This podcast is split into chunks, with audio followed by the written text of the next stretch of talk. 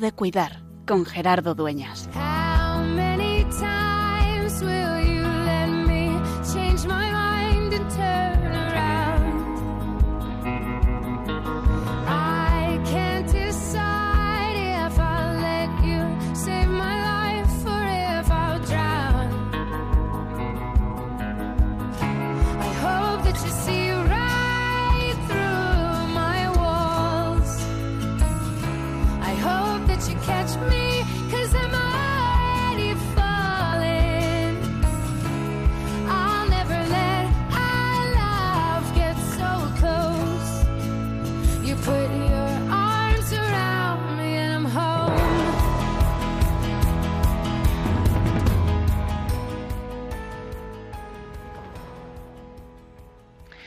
Ayer celebrábamos a uno de los grandes, a San Juan de Dios, que, como dice en este libro Los santos y la enfermedad, llegó a ser un humanista a su manera, sin moldes copiados, sino que los inventa.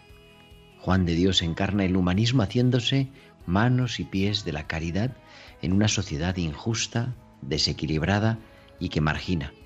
Se hace uno más desde el dolor y desde la enfermedad y miseria, porque manifiesta continuamente al conocer las necesidades que me han hecho quebrar el corazón.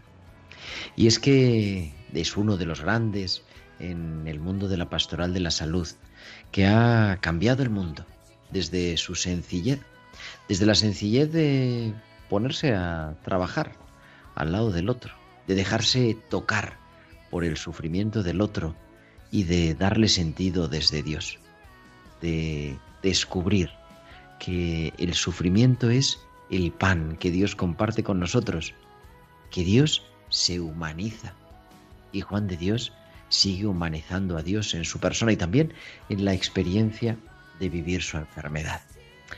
Cuando la enfermedad se hace presente, no cabe duda que nos plantea muchos porqués, pero sobre todo estamos invitados, como decía Víctor Frank, a darle un porqué profundo, porque cuando el porqué está claro, casi, casi no importa el cómo.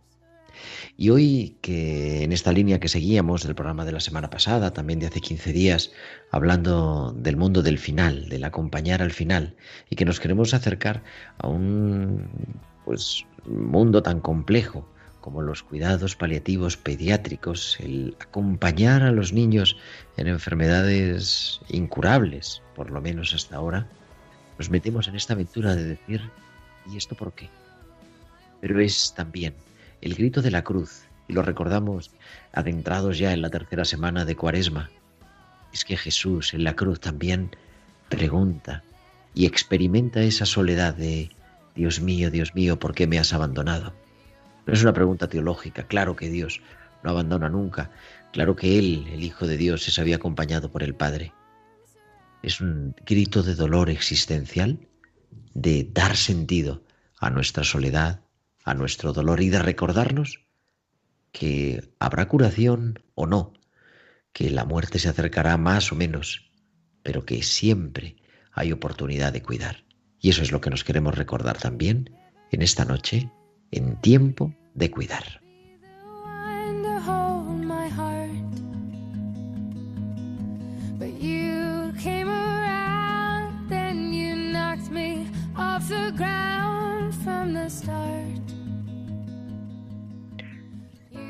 Pues muy buenas noches a todos amigos y bienvenidos a un nuevo programa de Tiempo de Cuidar, el programa ya 121 de Tiempo de Cuidar. Eh, son 121 partes acompañándoos en esta vuestra casa en Radio María, en este programa de Pastoral de la Salud de 8 a 9 de la noche, de 7 a 8 en Canarias, para pues dedicar estos minutos de radio a cuidar, a cuidaros también a vosotros que nos estáis escuchando y en el fondo a dar sentido a este sufrimiento. Tenemos un equipo súper especial en los estudios centrales de Radio María. Está nuestro querido Javier Pérez. Javi, muy buenas noches. Buenas noches, Gerardo. Y también en la producción Tibisay López, en la producción musical Bárbaro Omar, todo nuestro equipo habitual preparados para acompañarnos en este nuevo programa, en este 9 de marzo de 2021. Estamos ya metidos en pleno marzo. Es que la verdad que el tiempo vuela y el tiempo en la radio más todavía. ¿De qué vamos a hablar hoy en Tiempo de Cuidar? Vamos a hablar de ese mundo complicado, o por lo menos para mí, yo reconozco que he estado en muchas cosas, he hecho muchas cosas de salud mental, de final de vida, de urgencias, de UCI, pero la verdad, en pediatría poco y en cuidados paliativos pediátricos menos aún. Pues vamos a hablar también con una referencia como hacíamos la semana pasada en cuidados paliativos generales, una referencia en cuidados paliativos pediátricos, que es el doctor Martino. Vamos a hablar dentro de unos minutos con él aquí en Tiempo de Cuidar. Y vamos a tener, pues como siempre, nuestra tertulia con nuestros expertos de Tiempo de Cuidar, los hospitales con alma de Valcisa, las pinceladas bíblicas de nuestra biblista de cabecera y mucho más. Y como siempre os recordamos, nos encanta que nos escuchéis, pero también que os pongáis en contacto con nosotros con vuestros comentarios en nuestro correo electrónico tiempo de cuidar arroba radiomaria.es, tiempo de cuidar arroba radiomaria.es y en nuestras redes sociales. En Facebook somos Radio María España y en Twitter arroba Radio María España y podéis publicar vuestros comentarios con el hashtag almohadilla tiempo de cuidar. Así que ya tenemos casi todo preparado y vamos a viajar hasta Bilbao porque ahí nos esperaba el CISA y como cada semana, como cada martes, sus hospitales con alma.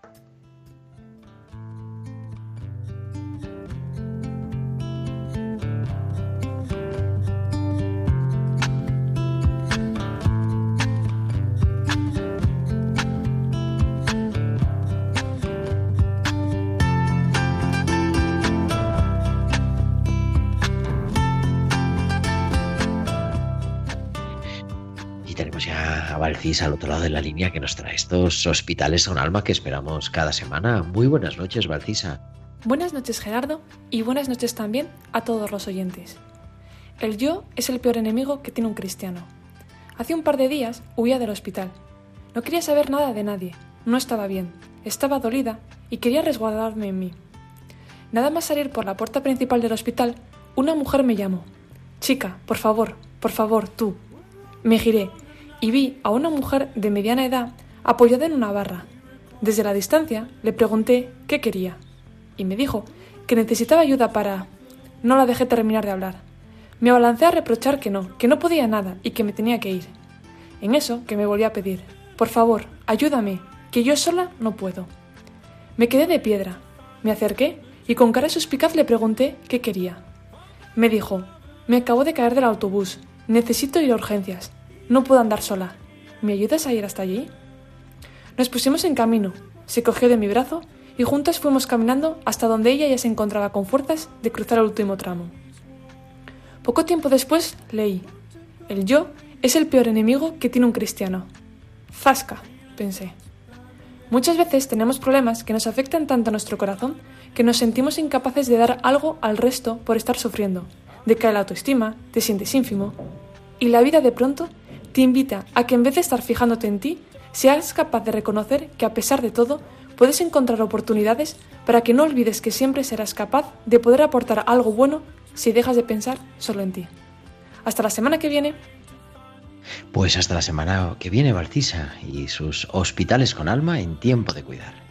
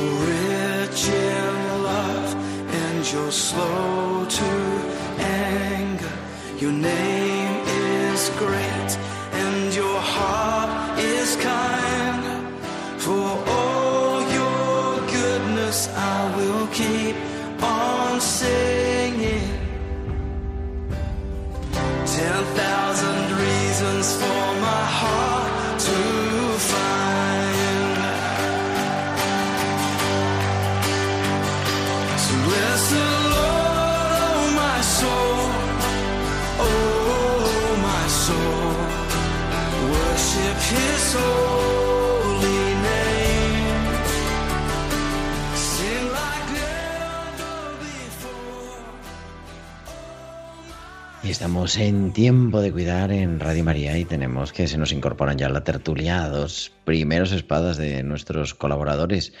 El doctor Miguel Ángel Acosta Benito. Muy buenas noches, Miguel. Hola, buenas noches. Que está en Madrid todavía, yo creo, ¿no? Porque es que Miguel Sí, cada sí. vez nos habla de un punto de- del mundo, ni siquiera de España. Sí, aprovechando para, para ahora un tiempito voy a estar por aquí, por Madrid. Muy bien. Y Alberto López, eh, médico, Miguel de Medicina Interna en el Hospital de Antequera, que debe estar por allí cerca. Alberto, muy buenas noches. Muy buenas noches, Gerardo, ¿qué tal? Estás en Málaga. Correcto, estoy en Málaga, yo vivo en Málaga y me Aunque se ha suspendido de- la Semana Santa, ¿no? Pero bueno, se hace Bueno, lo que- la- las procesiones, como aquí decimos, ¿no? Estamos un poco a opinión con ese mensaje de que se han suspendido las procesiones, pero no la Semana Santa, ¿no? Como no puede Eso es muy importante, efectivamente, que la Semana Santa no se ha suspendido ni el año pasado, que la hemos celebrado. Que, que- que la verdad que es mirar, mirar atrás hace un año, parece mentira, ¿verdad? Eh, cómo nos ha cambiado la vida desde el 9 de marzo de 2020 al 9 de marzo de 2021. ¿Quién nos lo iba a decir? Pues sí, la verdad es que ha sido algo completamente nuevo para todos, ¿no? Pero también oportunidad para, para ver las cosas de una forma diferente. Estábamos hablando de, llevamos un par de semanas, hace dos semanas, supongo así en antecedentes también, a vosotros y también a nuestros oyentes. Hace un par de semanas hablamos de cómo acompañar, al final cómo acompañar en el duelo. Y yo decía que quizá uno de los efectos eh, positivos, si podíamos decir, ¿no? Como uno de los daños colaterales, pero positivos de esta pandemia que todos padecemos, es eh, haber puesto la muerte a nuestro lado, porque hay por ahí algún sketch que decía, oye, os voy a decir una cosa, que es que la gente se muere, ¿no? Parece que no se moría, vivíamos así un poco. Y la semana pasada ya quisimos dedicar nuestro programa a los cuidados paliativos, a, ese, a esa experiencia de, de cuidar y cuidar hasta el final. Vosotros que sois médicos, ¿cómo se vive esto, eh, este contacto con la muerte? Porque a veces más bien parece lo contrario, ¿no? Bueno, en mi caso, eh, dentro de la medicina interna, sobre todo aquí en Andalucía, tenemos un contacto con los cuidados paliativos continuo, constante, y, y yo especialmente estoy sensibilizado en el tema y deseoso de aprender y seguir en esa línea, ¿no? Eh, yo tengo un poco la sensación, mm, ya no solo con, con el tema de la muerte, ¿no? Sino que estamos en una sociedad en la que la dificultad y el fracaso y la muerte entendida como un fracaso de la vida eh, es un mensaje que está como muy extendido, ¿no? Y cuando llega, normalmente eh, tratamos de esconderla, evitarla, no hablar de ello, eh, pasar página de alguna manera. ¿no? Y todo eso genera un ambiente al final un poco enrarecido y que muchas veces eh, las familias no terminan de comprender muy bien y en el que yo creo que nosotros, pues, en el papel de, médicos, tenemos una función importante de explicar, de hablar, eh, escuchar y hacer ese nexo con esta situación. Miguel, ¿qué ibas a decir? Sí, yo desde la perspectiva de la medicina familiar y comunitaria eh, lo vivo con una suerte tremenda porque cuando podemos acompañar a un paciente eh, en el proceso de, morir, en el proceso de, fallecer, es en su entorno, no, es en, un hospital o, en una sala fuera de donde él ha vivido, sino poder acompañarle con los suyos, con sus cosas, con sus fotos, a su forma lo cual este año todos hemos visto que también es muy importante, ¿no? Con todas las personas que, han fallecido solas en un, hospital. Eh, yo he encontrado mucho miedo, sobre todo en los familiares, pero también he encontrado mucha vida.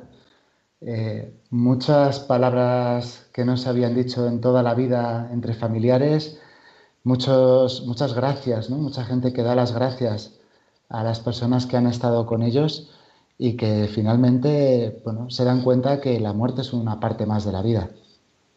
Oye, si nos incorpora la tertulia, que estábamos conectándola, Rocío Bellido, que es enfermera en el Hospital La Paz en Madrid. Rochi, muy buenas noches. Hola, buenas noches, Gerardo. Uy, si te notamos tan cerca, tan cerca que te oímos como si estuvieras aquí en el estudio, casi. Estamos hablando de un tema súper interesante, de la muerte. y muy real que es verdad, que es verdad, ¿no? Y que decía Miguel, estamos con Miguel Ángel Acosta y con Alberto López. Hola, buenas eh, noches.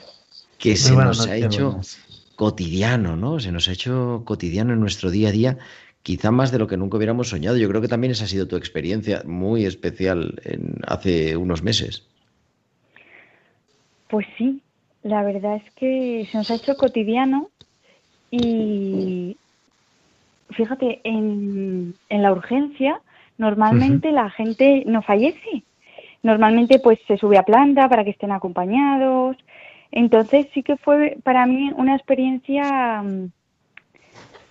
em, pues eh, de, contraste. Porque, o, sea, normal, eh, yo había estado en planta y ahí sí que se les puede acompañar, los familiares pueden estar, y, es un proceso y entonces tú vives el proceso. Pero en la urgencia, como todo es tan rápido, pues o se va a la UCI o sube a planta o le das el alta. Entonces cuando están críticos o, o que los derivas a paliativos, pues no se quedan. ¿Qué pasó en la pandemia? Que como estábamos saturados, empezaron a fallecer en la urgencia y solos, en salas con 30 personas. Entonces eso sí que fue eh, un poco shock para, el personal. Y para mí también, claro. Pero sin embargo, yo no, sé cuál es vuestra experiencia, porque es verdad que lo que hemos vivido ha sido duro, ¿no? Y, yo, y también es importante pues el, el, tema de la formación que ahora quería compartir un poquito con vosotros. Pero es cierto que es un regalo. A mí cuando la gente me pregunta, oye, pero qué duro es esto, no, es verdad, no podemos decir que sea fácil acompañar a alguien en, el último momento en esta vida. Pero también es un regalo el poder estar ahí en, una ocasión en la que uno no está para tonterías, sino que se palpa la vida, una vida fuerte. No, sé, sé cómo lo veis, los que queréis contestar, vamos, estamos en tertulia, en familia.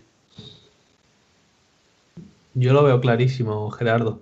Eh, pues, también un poco de reivindicación desde nuestro cristianismo, ¿no?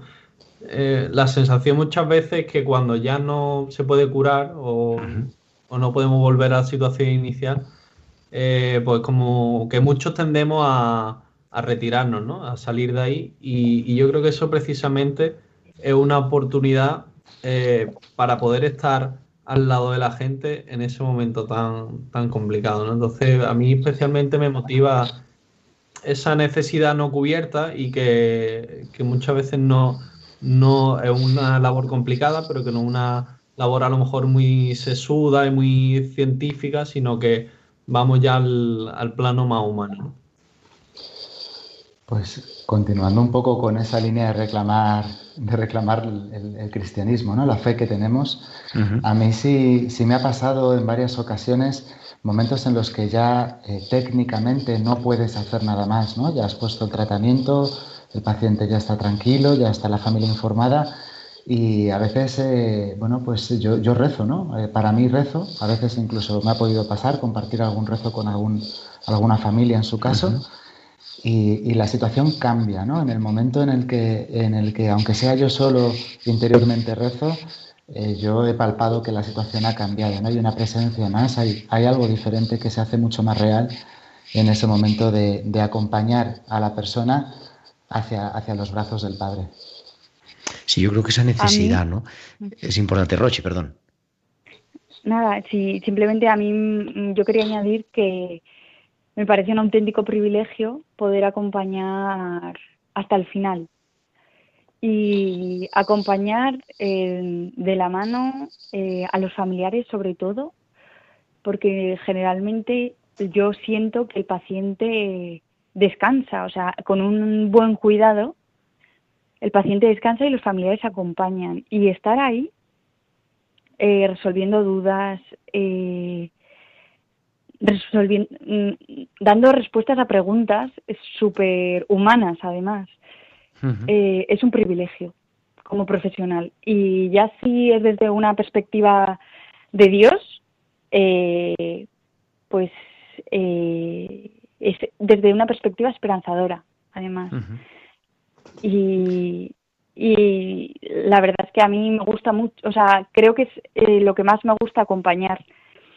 Lo que pasa es que desde una, o sea, desde una perspectiva que es dura, porque pues la muerte es dura y es un tema tabú en la sociedad, pero a mí me parece un privilegio poder y que nos deberían eh, hablar más de ello a los profesionales y darnos más herramientas para poder acompañarla. Claro, yo creo que por ahí, ¿no? A veces, bueno, los, datos son tremendos. Me parece que de 40 facultades o 44 facultades de medicina que hay en Madrid, en Madrid, en España, solamente en 6 hay asignatura de cuidados paliativos. No sé, en enfermería no sé cómo está la cosa, pero hay una falta de, por lo menos de presencia en el currículum, ¿no? De, de, la carrera, de los profesionales sanitarios. Parece una cosa como muy de algunos que quieren dedicarse a eso, cuando el acompañar, no sé cómo lo veis vosotros dos médicos y, tú enfermera, eh, el, acompañar al paciente, el cuidar al paciente, en principio parece que está en la esencia de, toda vocación sanitaria. Pues sí que es cierto que en la, yo en la facultad al menos no estudié nada de cuidados paliativos, pero tengo la suerte de que mi especialidad es una de las competencias transversales que, tienen que ser adquiridas por todos los médicos de familia. La dificultad para nosotros es que eh, el, tiempo de rotación en cuidados paliativos es muy variable en función de la unidad docente donde, donde hagas la residencia. Yo en la mía tuve, tuve mucha, mucha suerte, me tocaron muy buenos profesionales y, he, podido, he podido aplicarlos, ¿no? Y siempre con el, apoyo de los equipos de soporte y atención domiciliaria que hay aquí en, en la Comunidad de Madrid, eh, sí, que, sí que lo hemos podido manejar, sobre todo eso, de la, perspectiva de el final de la vida en casa del paciente. Y Tillo, que está... Eh, eh, en mi caso, por ejemplo, yo me he formado en Málaga, pero hice un año en Sevilla y un trocito de la asignatura contemplaba formación específica en cuidados paliativos. Y luego la residencia, nosotros, en mi caso, tenemos dos meses de, formación también específica en eso. Eh, ¿Por qué no está tan representada? Yo creo que al hilo de lo anterior, ¿no? Quizás no nos llama tanto la atención porque no es una medicina eh, que te vaya a permitir mm, volver al paciente a su estado inicial, sino que otro tipo de medicina que es menos atractiva que donde se publica menos también, quizás, donde se investiga menos, y yo creo que debe tener también ese campo desarrollado porque se pueden hacer las cosas también eh, científicamente mejor con, ellos. Y, luego también un poco haciendo un comentario a, lo que nos ha contado antes Miguel Ángel, eh, yo creo que es interesante el punto de vista que, él decía sobre los cuidados paliativos, pues en este caso domiciliarios.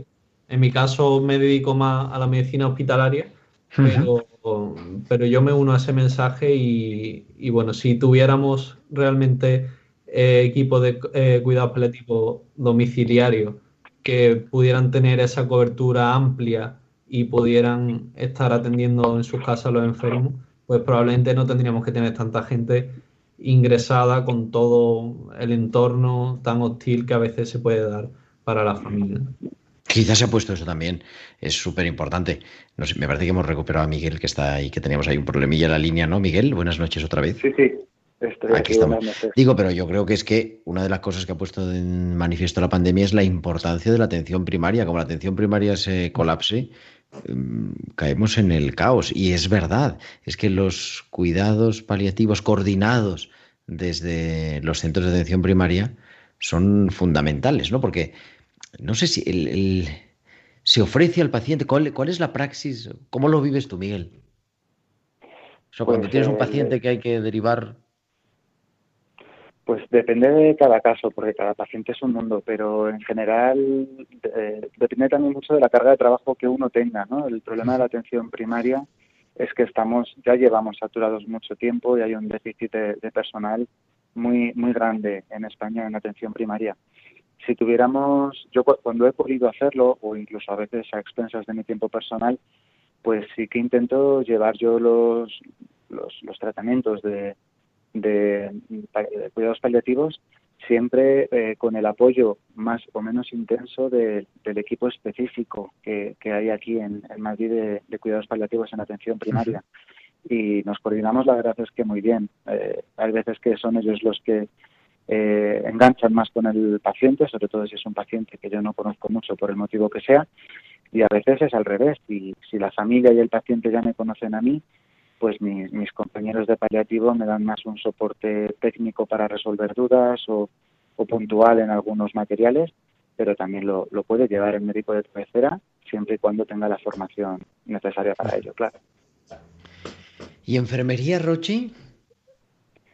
Pues ahora cuando estabais hablando, yo he intentado recordar eh, si alguna vez me hablaron de cuidados paliativos. la memoria. Y he estado, y he estado ahí dándole y digo, igual el anciano, pero yo no me acuerdo. Y yo los descubrí en medicina interna, que no es directamente cuidados paliativos, pero sí que es verdad que se hace mucho cuidado paliativo. Y a mí me encantó. O sea, a mí el cuidar la vida, o sea, esto que, está en contracultural, de, bueno, pues ya no se puede hacer nada. Y, y yo siempre, o sea, cuando el médico hacía algún comentario así o cuando algún profesional hacía el comentario de, bueno, pues ya no se puede hacer nada. Y yo, siempre, y yo pensaba por dentro, se puede cuidar, que es lo más importante. Entonces, el cuidado, que al final es mi profesión, eh, es precioso a lo largo de, de toda la vida y a mí en concreto, al final, me parece esencial. Y, no se le da la importancia que tiene, eh, porque mm, al final ocurren despedidas, al final ocurren, eh, pues se dicen cosas que nunca se han dicho. Eh, cuando ya sabes que tienes un, una fecha límite, yo creo que eres más libre y agradeces, pides, em, ya, no está uno para tonterías, ¿no? Sino vamos a ir no, está, a lo importante.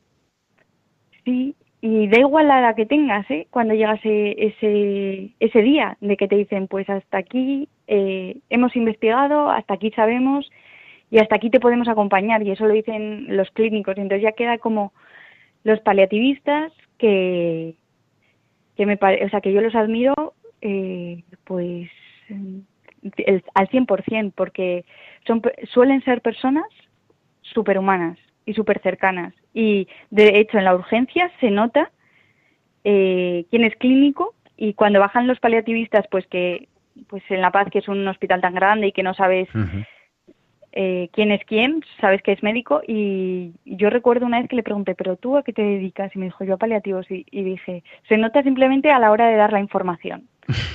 Entonces, es otro tipo, es otro tipo de, de medicina.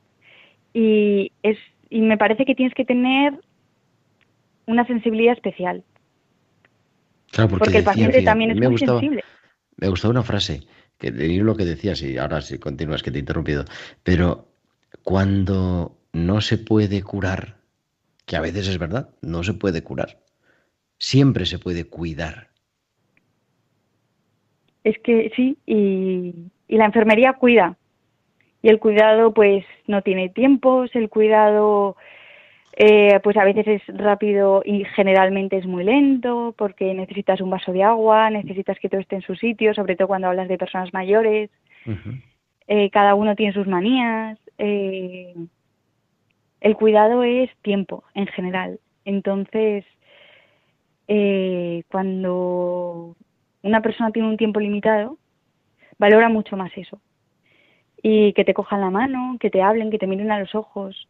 También generalmente yo suelo pensar que el paciente sabe cómo está. Entonces, hace preguntas. No sé, no sé, también os, apelo a vuestra experiencia, ¿no? Pero me acuerdo acompañando a una persona al final, estoy hablando con ella un buen rato y estaban en la puerta unos familiares no muy cercanos, pero no muy cercanos. Y decían, bueno, pero ¿y, ¿qué le has dicho, no? O sea, ¿cómo es que has estado hablando tanto?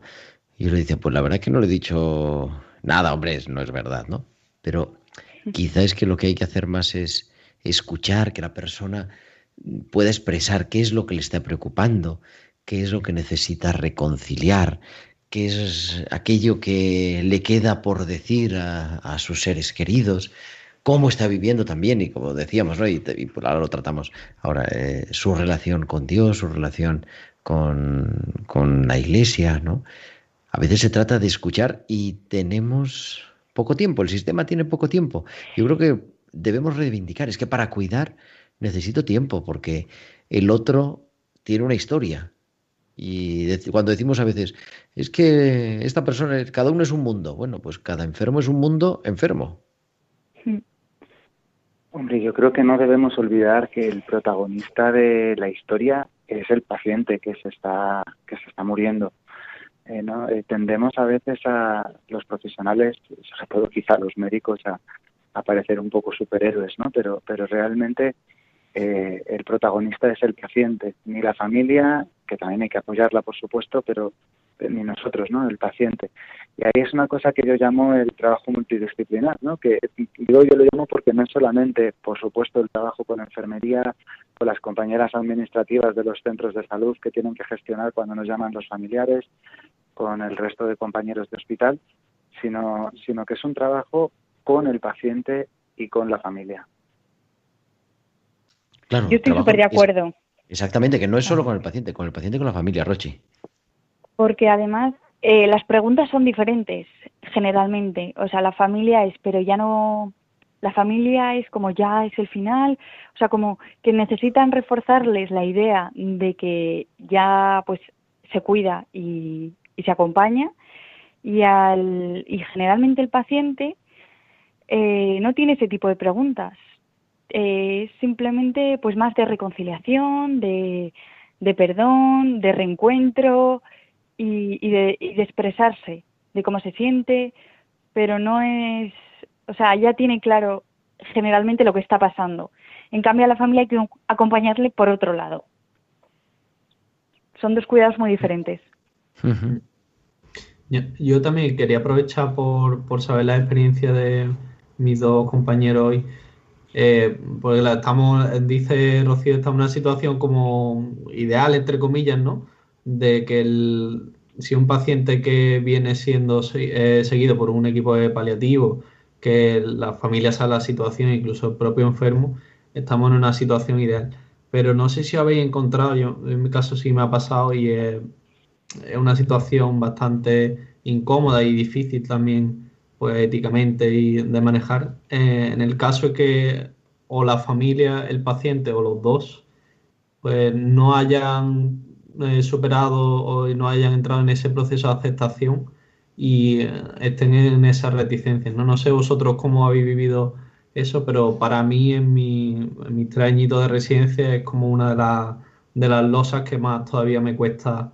No se trata de convencer, ¿no? sino que es verdad que eh, tú a lo mejor ves un, ves un campo amplio donde poder ayudar y, y ellos pues no, no se quieren o no pueden dejarse ayudar. No sé qué experiencia tenéis.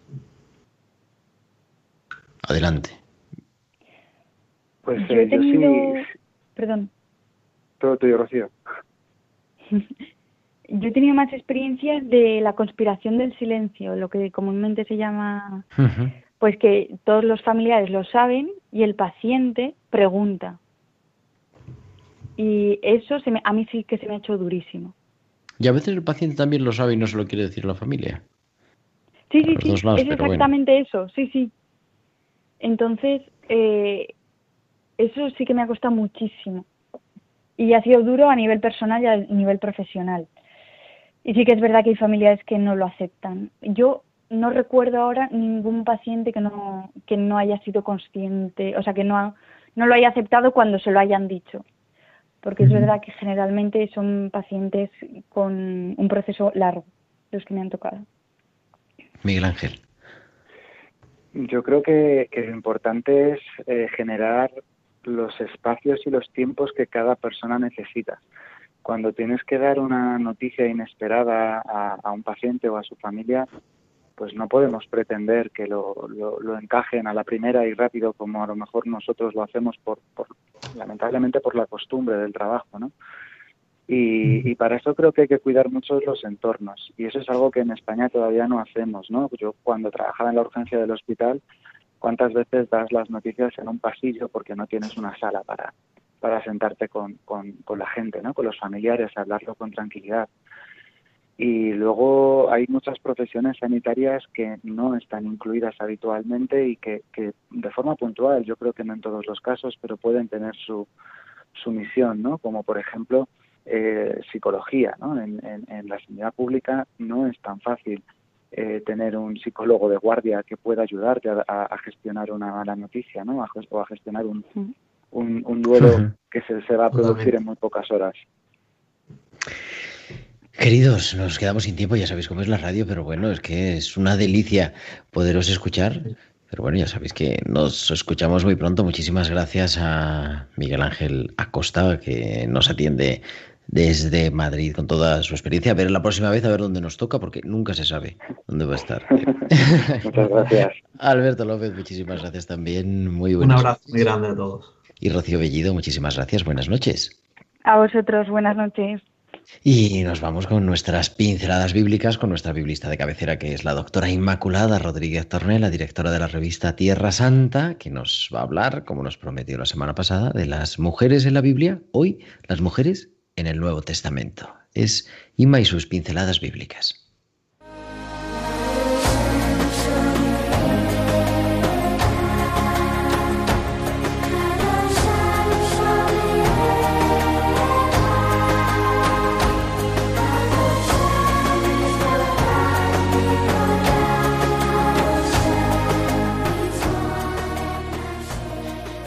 Ya tenemos a Inma Rodríguez Torné. Inma, muy buenas noches. Buenas noches, querido Gerardo queridos oyentes. Ayer fue el Día de la Mujer y tal y como prometí la semana pasada, hoy rescataré los nombres de algunas mujeres del Nuevo Testamento. En el Nuevo Testamento la- las mujeres bíblicas son seguidoras de Jesús. Y ahí tenemos la primera, como no, María, la madre de Jesús. La primera y mejor seguidora. Luego quiero recordar este texto, cito comillas, dice María Magdalena, Juana, mujer de Cusa, un administrador de Herodes, Susana y otras muchas mujeres que le servían con sus bienes, cierro comillas. Esto está en Lucas 8.3. Bueno, a Jesús le seguían eh, muchas mujeres que le seguían y le servían. Otro día hablaré eh, con más detalle de esto. Mujeres que en aquella época no podían ser testigos en los tribunales, pero a las que Dios elige como testigos privilegiados de su mensaje y de su resurrección. Y ahí tenemos a María Magdalena, María, la Madre de Santiago, Salomé y otras. Mujeres pequeñas, frágiles, pero que con la fuerza de Dios se convierten en apóstoles y misioneras, como Priscila en Corinto, que ejercía un papel destacado en su iglesia, que se reunía en su casa y que era misionera junto a Pablo y su marido. Y Junia, en Roma, también misionera y compañera de prisión de Pablo. Mujeres dirigentes de su pueblo como Febe, la diaconisa, testigo locuaz del papel de liderazgo de las mujeres en el cristianismo primitivo. Mujeres muy estimadas en su comunidad, como Tabita en Jaffa, que proporcionaba vestido al que lo necesitaba, cumpliendo el mandato de Jesús de Mateo 25. Mujeres ricas como María, la madre de Juan Marcos el Evangelista, que tenía una casa muy espaciosa en Jerusalén y allí fundó una iglesia doméstica. Mujeres dignas de recordar como Lidia, vendedora de púrpura, la primera conversa de Europa, que se convirtió por la predicación de Pablo cuando predicaba en el Areópago ateniense. ¿No son estas mujeres dignas de recuerdo y alabanza? Dios se valió de su debilidad y necesidad para mostrar su poder y su grandeza mejor que en muchos hombres. Mujeres profetas, sabias, guerreras, llenas de recursos, portadoras de vida, apóstoles, misioneras, mujeres profundamente creyentes. Dignas no solo de recuerdo. Imitarlas y seguirlas será, como lo fue entonces, una exigencia del Dios de la vida y una bendición para su pueblo. Pues ahí lo dejo, amigos. Hasta la semana que viene. Pues hasta la semana que viene. Inma es Inmaculada Rodríguez Torné, la directora de la revista Tierra Santa, que es nuestra biblista, nos trae cada semana sus pinceladas bíblicas. Aquí, en tiempo de cuidar.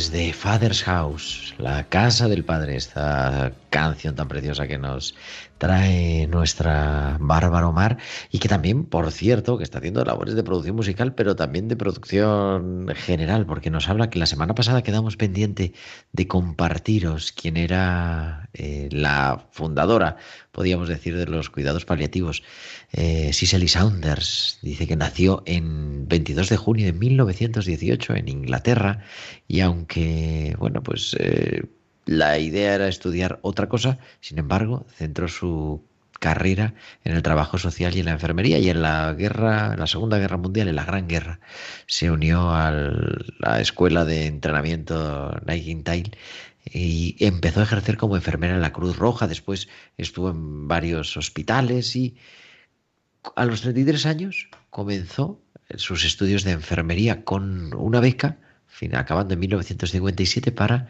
estudiar el tratamiento del dolor en enfermos terminales. Y a partir de sus experiencias en los diversos hospitales en los que trabajó y del resultado de sus investigaciones desarrolló la que se llama la conocida teoría del dolor total.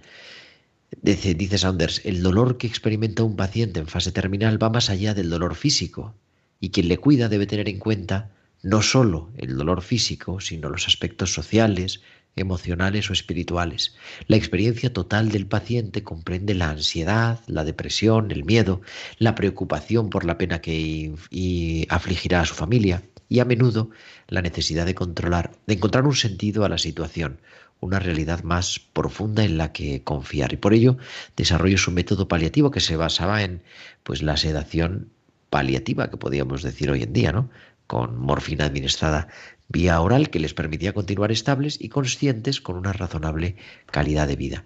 Por eso se la considera la madre de los cuidados paliativos y además inició el movimiento Hospice que posteriormente se extendió por todo el mundo en St. Christopher's Hospice en Londres a partir de ese hospital exclusivo para pacientes terminales con cáncer que luego pues se ha ido extendiendo y que da lugar a este tema que nos ha llevado dos programas. Yo creo que es importante descubrir la necesidad, ¿verdad?, de poner los cuidados paliativos en el centro.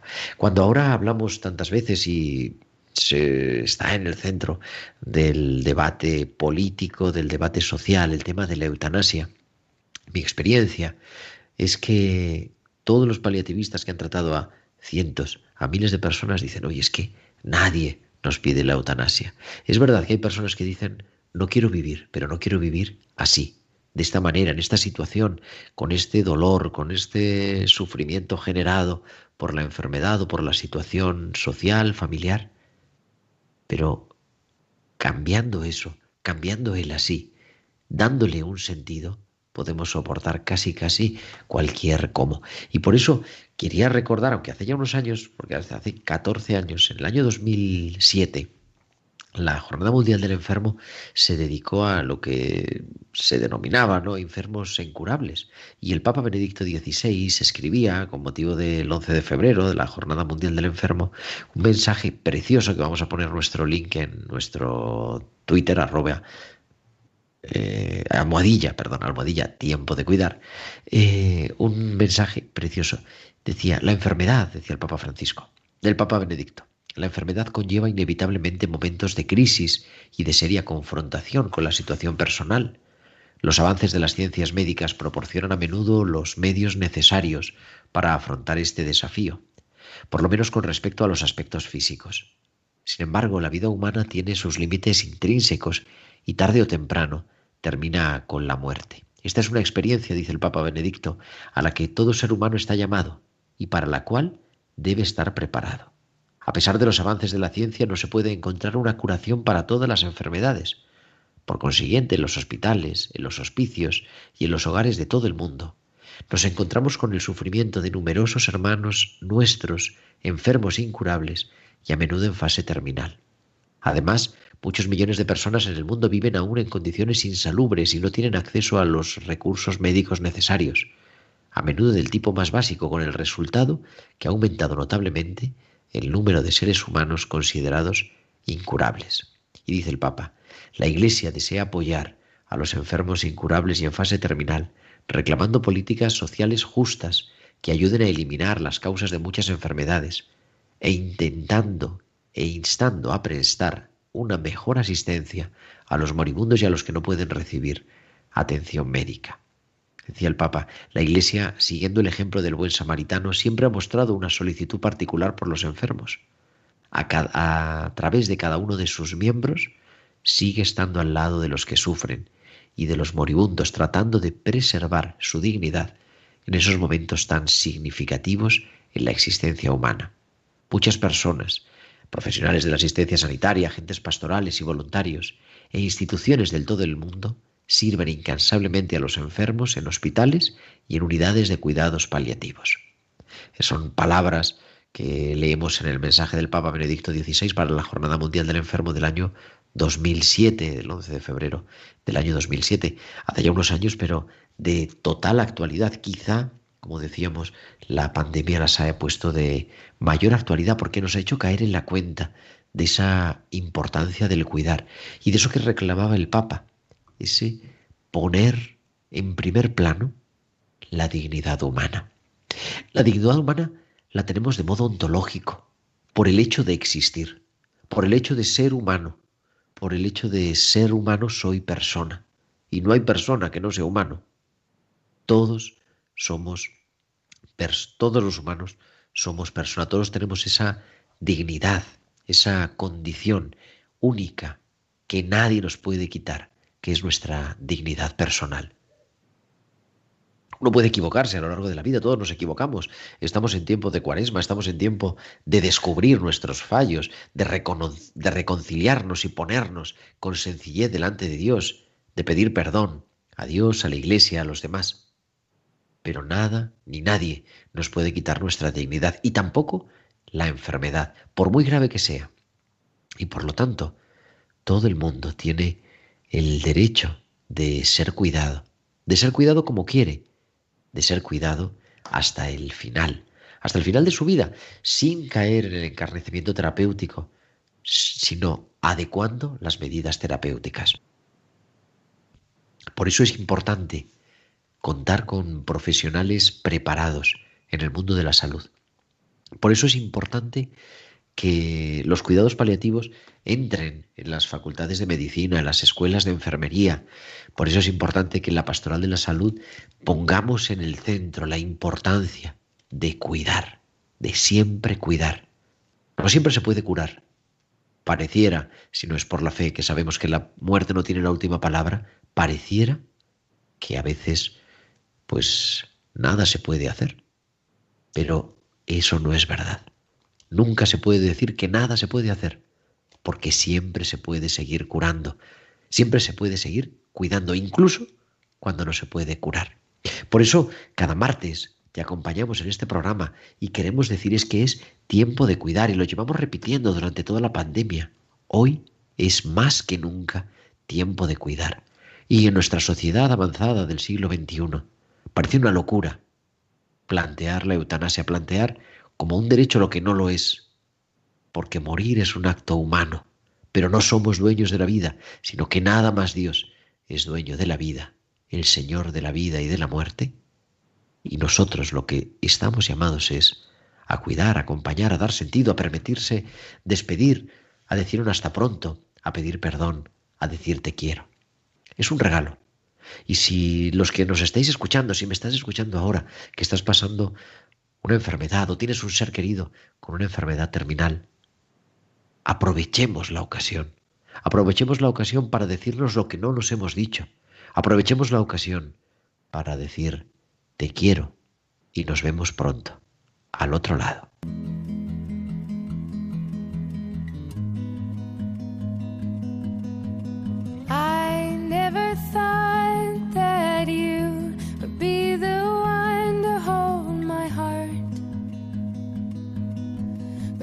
Decía José Luis Mastín descalzo y entonces vio la luz, la luz que entraba por todas las ventanas de su vida, vio que el dolor precipitó la huida y entendió que la muerte ya no estaba.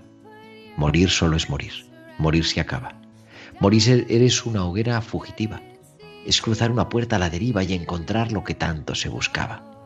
Acabar de llorar y hacer preguntas, ver al amor sin enigmas ni espejos, descansar de vivir en la ternura, tener la paz, la luz, la casa juntas y hallar, dejando los dolores lejos, la noche luz tras tanta noche oscura.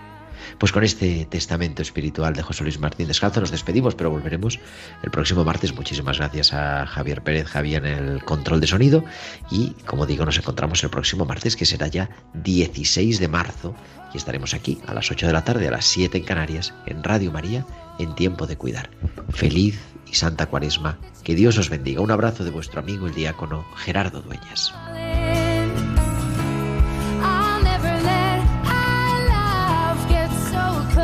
Han escuchado Tiempo de Cuidar con Gerardo Dueñas. I'm